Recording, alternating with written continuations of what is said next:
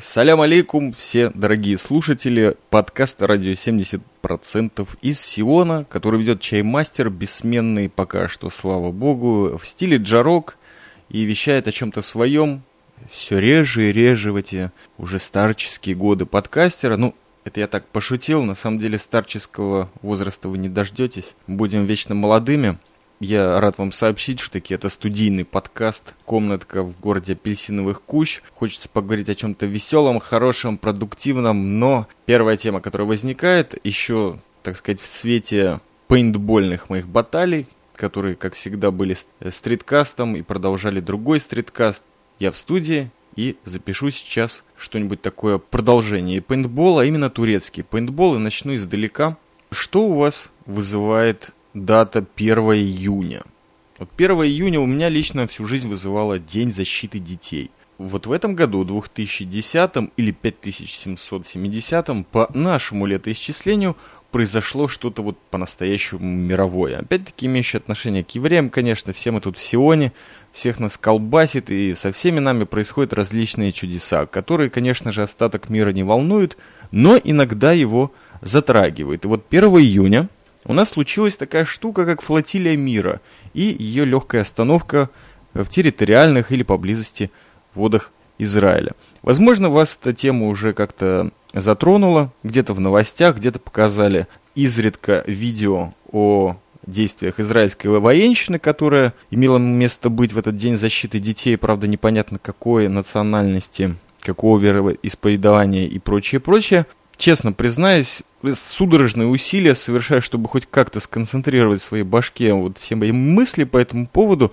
потому что политики всегда сторонился, но некоторые вещи, они настолько тебя сильно затрагивают, что трудно сдержаться. И хочется в этот момент каких-то талантов ПБХ из свободной деревни и отличного мнения Алекса Смита. Хочется вот убежденности в своих точках зрения этих людей, которые действительно умеют изъясняться. А я вот, честно говоря, смотрю даже на короткие заметки и шоу-ноты и не могу сосредоточиться. Дело не, не в том, что у меня какая-то эмоциональная зависимость от того, что произошло, потому что много еще всего не выясненного, это раз. А во-вторых, тема-то, наверное, мало кого интересует, по большому счету, вот кроме меня и парочки моих ближайших знакомых, может быть, по всему миру, а может быть, и нет. Но в любом случае я попытаюсь сделать какие-то выводы и поговорить о тех фактах, которые до меня дошли. Итак, начнем с самого начала. Вот этого 1 июня, буквально несколько дней назад, в начале лета, как оказалось, шла подготовка вообще к этому 1 июня с обоих сторон, участвующих в этом конфликте. Э, в флотилии мира подготовка шла гораздо раньше, но вот 1 июня случился сам конфликт. Случился он недалеко от территориальных вод Израиля, морские командос израильских вооруженных сил обороны Израиля остановили шесть кораблей, которые шли с гуманитарной помощью в сектор Газа. Пять кораблей спокойно остановились, дали армии зайти на борт и, собственно говоря, были сопровождены порт Аждот, где все их штучки были выставлены на досмотр, таможня израильская, а вот на шестом корабле, который носит имя Мармара, что означает мраморное море, и там еще какое-то слово перед этим, но неважно. Морпехи встретили очень серьезное сопротивление, довольно-таки агрессивное, которое закончилось э, смертью 9 человек и э, ранениями различной степени до 44. Это включало и солдат, среди которых никто не был убит, по счастью, но и тех, кто им сопротивлялся. Причем поверхностно рассуждая, непонятно по какой причине. И вот от этой точки которую я, конечно же, профукал, потому что радио, новости и газеты не читаю. Может быть, принципиально, а может быть, потому что не хочется чернухи с утра. Но уже с утра меня начали громить. Ты что, не слышал, что творится, что? Я такой начал разбираться потихоньку. И, честно говоря, всю прошедшую неделю посвятил изучению материалов, которые в той или иной степени до меня доходили. Не то, чтобы я в информационной блокаде нахожусь. Просто я впервые за долгие годы начал подходить ко всей информации, которая мне доходила. А доходила ее достаточно с, очень скрупулезно, ну, на своем субъективном уровне. И вот каким фактом я пришел. Это радио 70%, подкаст из Сиона. Хотел бы заметить, не несем информационной ответственности, просто перечитываем какие-то заголовки – которых передо мной сейчас нет. Какие у нас силы участвовали в этом конфликте, финал которого я более-менее описал в неярких красках. Силы первые – это государство Израиль и его щит. Э, армия обороны Израиля, в частности ВМФ, которые, зная о том, что эти шесть кораблей, которые где-то там по Средиземному морю плавали, собирали активистов, леворадикалов, в конечном итоге припарковались в Турции, там закинули на борт еще парочку товарищей, конечно же, вот эту знаменитую гуманитарную помощь, отправились в Израиль, и вот э, в израильских территориальных водах или перед ними, чуть-чуть в нейтральных, их ожидали силы ВМФ. Вот все солдаты ВМФ не были выпущены на субботу домой. Это звучит, конечно, ужасно, но э, армия, безусловно, готовилась, потому что была разведка и были некие данные по этому поводу. Э, конечно же, во всеоружии были и премьер-министр, и министр обороны, и, конечно же, командующий генштаба. С другой стороны, у нас Палестина и конкретно сектор Газа, которые ожидали этой гуманитарной помощи. Причем ожидали они ее очень своеобразно.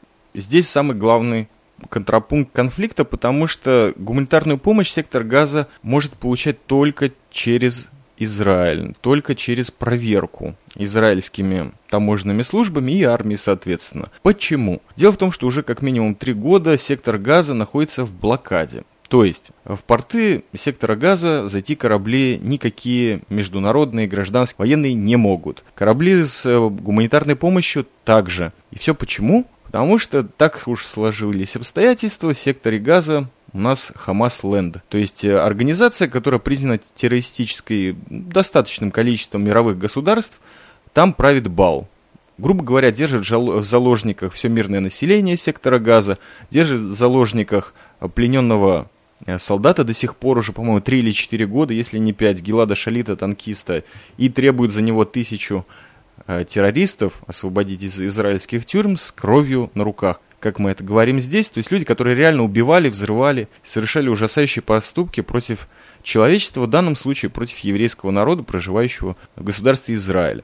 Надо сказать, что они не просто там сидят и окопались, они еще и обстреливают южные территории Израиля, они еще совершают теракты, то есть высылают своих шахидов и других товарищей попроще, которые совершают ужасные ошибки в своей жизни, но тем не менее из-за этих ошибок гибнут люди, мирное население и солдаты, конечно, тоже, к сожалению. Так уж сложилось, что армия должна гибнуть. И не во всех странах это отражается, но вот в нашей – да. Израиль, как чисто такая вот гуманитарная, лучше всех демократическая страна, говорит следующее. Пользуясь международными нормами поведения, Гаагским судом и всеми вот этими вытекающими последствиями Женевской конвенции, Израиль при всем при этом Хамасленде не запрещает проход гуманитарной помощи в Газу. Только с одним условием пройдите, пожалуйста, досмотр, чтобы, не дай бог, в вашем грузе не оказались террористические э, материалы, из которых можно изготовить бомбы и все страшное, что направлено против мирного населения Израиля. Просто досмотреть. И все потом по уже выработанным каналам, связывающим палестинские территории и израильское государство, все передается. Ничего не грабится, все под расписочку передается. Третья сила, которая представляет этот конфликт, это флотилия мира. Шесть кораблей, три из которых были снаряжены, насколько я понял, и зафрахтованы в Турции, или, по-моему, все шесть были там зафрахтованы. Три из них собрала сама Турция как государство, и еще три были зафрахтованы такой небольшой организацией, узкоизвестной в очень широких кругах своими связями с террористическими, такими тоже малоизвестными формированиями, как Эль-Каида, как мусульманские братья, также прослеживаются их связи с чеченскими террористами. И вот эта замечательная организация, которая занимается сбором средств на террор арабский и мусульманский во всем мире, а также подготовкой многих вещей. Ну, я не буду сейчас говорить и вдаваться в подробности, все эти названия можно проверить в интернете с легкостью одного щелчка. А организация называется IHH. И вот они собрали еще три корабля. И что у нас за контингент на этих кораблях присутствует? Присутствуют следующие люди присутствуют левые радикалы, причем такого толка, которые уже имеют опыт борьбы с различными противостоящими им силами, а именно различные государства мира. Это люди, которые имеют опыт работы с средствами массовой информации любого рода, от YouTube до газет, до телевидения уровня CNN и самых серьезных телевизионных информационных сетей в мире. Их любят СМИ, потому что эти люди подставляют им самое-самое горяченькое, самое желтушное и самое, что ни на есть сочное, гнилое мясо или расстрельное, или пушечное даже. Без проблем. Эти люди конкретно знают, как использовать это оружие. Факт тот, что люди эти зарекомендованы во всех аналах истории современной. Например, есть среди них такой товарищ, как архиепископ Иларион, который в Израиле был известен тем, что провозил в течение 12 лет в террористическую организацию Фатах, в то время возглавляемую Ясером Арафатом 12 лет провозил оружие, деньги для всех этих товарищей. Собственно говоря, был в Израиле осужден на энное количество лет отсидки. Причем вина его была доказана. И главное, моя задача вас немножко направить на ситуацию, что сложилось. Ну, я извиняюсь, что, может быть, слишком растекавшись мыслью по древу, просто действительно не хочется совершить ошибки. Несмотря на то, что мое влияние, оно маловато, ну и слава богу, может быть, не дорос еще до большего, но все равно хотелось бы точности, потому что ситуация сложная, послать некого. Особенно в этой новой развязавшейся после этого конфликта информационной войне или бойне против Израиля. Ну, собственно говоря, чего эти товарищи, флотилия мира в кавычках, и добивалась. Дальше происходит следующее. Конечно же, о сборе этой флотилии мира э, было очень хорошо все распиарено, люди были подготовлены, снимали замечательные видео, потом, которые были выложены на YouTube и далее, как э, замечательные любители мира с гуманитарной помощью для сектора газа распевают песни, в которых призывают убить всех евреев мира, э, прославляют джихад и, так сказать, показывают свое истинное лицо миротворцев, конечно же. Все это, я говорю, немножко саркастически, но на самом деле сарказм прежде всего направлен на меня самого, потому что как-то вот ощущая я, что этот турецкий пейнтбол, он остался где-то за гранью моего понимания. Как обычный гражданин я в этом не участвовал, э, только лишь как зритель, но что-то я мог сделать. И вот это, наверное, будет главный вывод подкаста. Что я мог сделать? Но это чуть попозже. Сейчас хотелось бы перейти к самому столкновению. Итак, флотилия выходит в Израиль. Э, израильские силы ВМФ готовы они, э, собственно, хотят предупредить этот конфликт, поэтому готовы и военные силы, готовы и офицеры, которые с капитанами без всяких проблем могут связаться на английском языке. Что происходит? И здесь я уже говорю по конкретным фактам, которые есть на YouTube, причем сняты как и арабами, так и израильскими силами, э, журналистами и не только армией.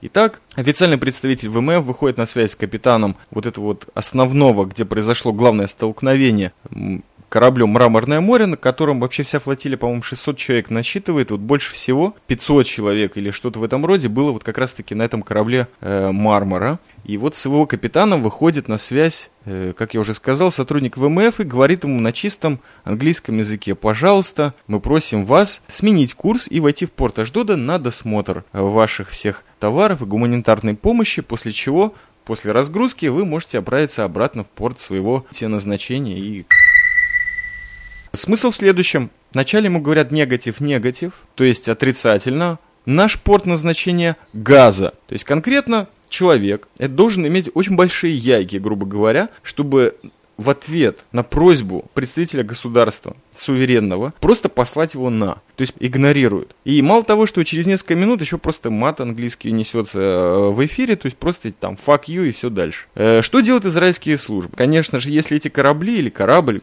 некоторые все-таки тормознули, на них подняли морпехи, никакого там не было особого противостояния им. Но вот эта вот Мармара пошла дальше. И их остановили, если я не ошибаюсь, немножко раньше, чем территориальные воды Израиля. Ну, вы должны просто понимать, что такое Израиль, товарищи. Вот мы говорим большая-большая страна, да, Израиль. На самом деле, если бы она была маленькая, ее звали Изя. Но она действительно маленькая. И любой самолет боевой, который поднимается в воздух, он пролетает эту страну за, может быть, минуту, если не меньше. А уже скоростной корабль, хорошо оснащенный, он войдет в эти территориальные воды и просто не заметит, как он их вошел и уже там окажется либо на суше, либо все, пришвартовался. Поэтому я думаю, что вот это решение было вызвано тем. Итак, морпехи приезжают к этому кораблю, так как э, условия видения были не очень хорошие, ну так как ночь, 4 утра, если не ошибаюсь, морпехи высаживаются с вертолетов на этот корабль, э, а также корабли ждут рядом сторожевые и лодки с оставшимися силами. Что происходит? Как только солдаты спускаются на канатах, солдаты, надо заметить, э, были вооружены конкретно личным оружием, то есть пистолетами и э, ружьями с пейнтбольными насадками, то есть конкретно инструментом, который используется для разгона демонстрации. То есть никакого желания кого-то там резать, убивать не было. И что же они получают? Не успели они, вот здесь дальше можно посмотреть огромное количество э, различных съемок, как этих солдат просто встречают на этом корабле миротворцев, Мармара, как их бьют железными палками, как их колят ножами в живот, как их бьют чуть ли не столами, стульями, стальными брусьями. И, собственно говоря, отбирают оружие даже у одного. Естественно, что солдаты такого не ожидали. Надо вам сказать, что здесь идет речь о героизме именно этих израильских солдат и глубочайшей, мне кажется, профессиональной подготовки он их. Потому что если бы это было подразделение менее подготовленное, то, наверное, жертв было бы больше. Но солдаты выдерживали вот этот натиск просто собственного убиения, ранения энное количество времени. Я не думаю, что это вообще в человеческих силах, но ребята натренированы. И только когда раздались выстрелы, был дан приказ скрывать огонь на поражение. Естественно, что пистолеты были при солдатах и стреляли они вначале в ноги, а поначалу они просто пытались отбить своих, потому что на каждого солдата было 20-30 человек, которые просто начинали их месить. И через некоторое время подкрепление подошло, все было закончено, потому что подавили этих товарищей. Конечно же, оружие огнестрельного не нашли. Сейчас уже после недели выясняется, что нашли некоторое количество гильз 9-миллиметрового э, оружия, которые на вооружении израильской армии не присутствует. И понятно, что море-то, товарищи, скрыть следы в нем, это как расплюнуть или два пальца. Тем более, что ветер, вода рядом. То есть сопротивление было подавлено, корабль не пострадал, никаких выстрелов по нему из береговых пушек не было произведено. Все корабли в конечном итоге были отбуксированы в порт Аждотский, там проведен досмотр гуманитарной помощи. В конечном итоге она была счастливо отправлена в сектор газу, где все дохнут от голода и без этой гуманитарной помощи не могут прожить, что на самом деле опять-таки сарказм. Э, неважно. Факт то, что пострадало 9 человек на смерть, не израильских солдат, и еще 44 были ранены. Теперь вот ранения израильских солдат. несколько очень тяжелых ранений, то есть живот, повреждения важных жизненных органов, внутренних, э, переломы рук, черепа, ног, ранения в спину, ножевые, многочисленные ранения. Знаете, просто не хочется. Я не любитель вообще всех этих перечислений, но факт то, что вот это было произведено не самими солдатами друг другу, а именно вот этими миротворцами, которые были на корабле Мармара, ну и всей этой флотилии, которая счастливо была сопровождена так сказать, Турции в долгий путь на святое дело идем, товарищи, наших друзей-газовщиков спасать. Чем это все было нанесено? Вот после досмотра на этом корабле Мармара были найдены следующие миротворческие вещи. Керамические бронежилеты, ножи, кинжалы, рогатки с мраморными и железными шариками, стальные трубы, респираторы и противогазы, Стрелковое оружие, как я уже сказал, не было найдено, найдены были только гильзы. Люди, которые были арестованы, некоторые из них находятся до сих пор в местах временного тюремного заключения в Израиле, вот с этого именно корабля Мармара не несли на себе никаких опознавательных знаков личности, никаких паспортов, ничего определяющего хоть в какой-то мере, кто они вообще. Э, когда начинают потихонечку пробивать в розыске ли они, где Интерпол их ищет, все понимают, что это люди к миротворчеству, не имеющие никакого отношения, а имеющие отношение к одному. Погибнуть смертью шахида, погибнуть, убить как можно больше людей, возможно, захватить солдат в плен, которые побьют. Просто им заплачено, чтобы умереть геройски в кавычках, сотворить вот эту шумиху информационную, сотворить главное пятно на совести всего израильского народа, просто сказать, вот, ребята, не прошло 60 лет, и Израиль стал новым фашистом. А они еще и Гитлера лихом поминали. Понятно, что никакой миротворческой деятельностью эта флотилия мира, в кавычках еще раз, не собиралась заниматься. Конкретно, хорошо спланированная провокация, акция с целью запятнать государство Израиль, заклеймить его в лицах мирового, опять-таки в кавычках, сообщества, потому что к миру оно уже не имеет никакого отношения. Это просто люди, которые непонятно об реакции еще через секундочку скажу. Пора бы заканчивать. Короче, вот такая ситуация. И к чему я все это говорю? Не потому, что мне очень сильно обидно за все, что произошло. В конечном итоге это не единственная реакция. Если вот просто успокоиться, то можно понять следующее. Это не первая операция То есть корабли уже приходили и до этого и пытались прорваться в Газу, но только столкновения вооруженного не было. Эти флотилии будут продолжаться, это бесспорно, уже об этом заявила и Турция, то есть сам замечательный наш президент или премьер-министр, все время путаюсь, Эрдоган, э, турецкий собирается приехать в сектор газу вооруженный гуманитарной помощью, конечно же, и флотилии турецких линкоров, и посмотреть, как же на его появление отреагируют израильские власти. Иран собирает гуманитарную помощь в Израиль, сопряженную, наверное, уже ядерными боеголовками мира сейчас будет в секторе газа через Израиль до отвала. Но не это главное. В конечном итоге лучше всего оставить эмоции где-то в стороне и подумать о следующих пунктах, ну, те, которые вот буквально за секунду пришли мне в голову. Первое – это информационная война. Вот такое вот словосочетание, которое сейчас взято на вооружение всеми арабскими леворадикальными силами, которые хотят всю репутацию засрать Израилю и без того подмоченную вот последним происшествием, ну и, конечно же, тремя-четырьмя морями, которые ее окружают. Информационная война, судя по СМИ, проиграна Израилем потому что наплыв вот этих вот видеоматериалов и слов очевидцев, да и плюс одного из самых прикольных с точки зрения Израиля, в кавычках, конечно же, очевидца. Дело в том, что в этой флотилии мира участвовал депутат парламента от арабской партии. Зовут ее, по-моему, Ханин Зуави, точно не могу сказать, но вот эта мадам там конкретно участвовала, призывала к чему-то против Израиля, а потом после этого еще в парламенте выступала и наезжала на всех евреев Какие же они плохиши всем. Скажите, пожалуйста, где вы еще такую демократию видели или слышали, в какой стране мира это доступно? Так, немножко об информационной войне. Во-первых, я не считаю, что Израиль ее проиграл. Потому что если кто-то хочет добиться правды или хоть какой-то объективной э, точки зрения по данному поводу, я думаю, что ему стоит заглянуть везде. Вот, например, как я. Я читаю газеты на иврите, на русском языке, я читаю публикации в интернете, в Фейсбуке. Замечательное сообщество, наверное, в шоу-нотах выложу ссылочку, выложено на эту тему, где просто собираются все материалы на эту тему конкретно. Публикуется все взято из YouTube. Может быть, в этом и есть пропаганда, но в этом-то и весь смысл. Посмотрите и составьте свое мнение на основе того, что вы видите. Как и арабские материалы, так и израильские и так далее. Просто если кто-то считает, что победа информационной войны, она в первые пять минут после вот этой небольшой трагедии на Ближнем Востоке, то, может быть, это и верно. Но главное это понять, что происходило. Вот к чему лично я призываю. Второй пункт – это легализация террора с помощью СМИ. Вот этого, мне кажется, допустить нельзя, потому что, как я уже немножко вкратце объяснил, террористы это первые, которые научились это оружие использовать в наше время очень и очень и эффективно. Если вы хотите, что в конечном итоге на вас потоки э, вот этой правдивой информации, которая подтверждена видеосъемкой, документальными свидетельствами польется, и только это будет в ваших ушах, на ваших экранах и перед вашими глазами газетного листа, то, пожалуйста, продолжайте как бы это игнорировать. Но я считаю, что этого допустить нельзя. Все-таки к информации, особенно которая к нам доходит из удаленных районов, мы имеем дело с какими-то посредниками, то есть СМИ. Реакция мирового сообщества, она уже даже не смешит.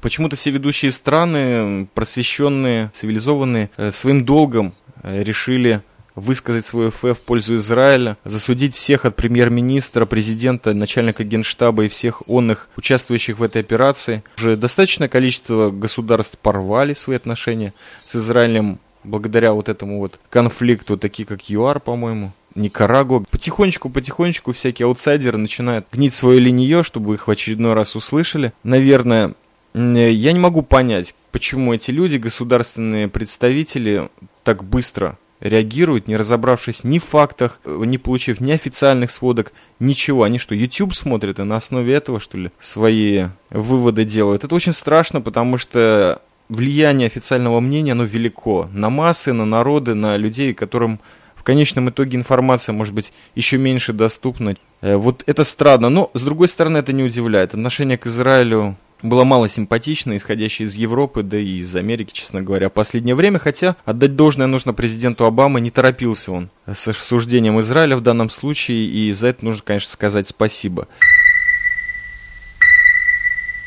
закончить этот подкаст выдержкой буквально из официальной речи нашего премьер-министра Бениамина Нетаньяу, который сказал следующее. Мы имеем право защищаться, если нас атакуют. Я думаю, что это отправная точка, ну, возможно, для то ли генеральной отмазки нашей доблестной армии, благодаря которой, в которой я вот имею честь служить, все-таки хоть кто-то прикрывает ее спину чуть-чуть информационно. Это самое главное, чтобы свои своих не сдавали. Это прежде всего, а этот подкаст вообще сделан был чтобы не выразить глубочайшую еврейскую боль и скорбь по поводу несправедливости в мире. Нет, я предлагаю так, как кальку взять и просто использовать это для оценки любой ситуации. Рассматривать факты по тем крохам, э, которые до вас доходят и которые я назвал. Может быть, в шоу-нотах что-то еще кину, кроме ссылок на Facebook. Просто понять, что если у вас есть люди, которых вы знаете здесь, с ними что-то происходит. Если люди когда-то здесь были, что-то видели, вы все носители информации, той самой главной, которая, собственно говоря, миру и нужна. Что здесь не живут звери,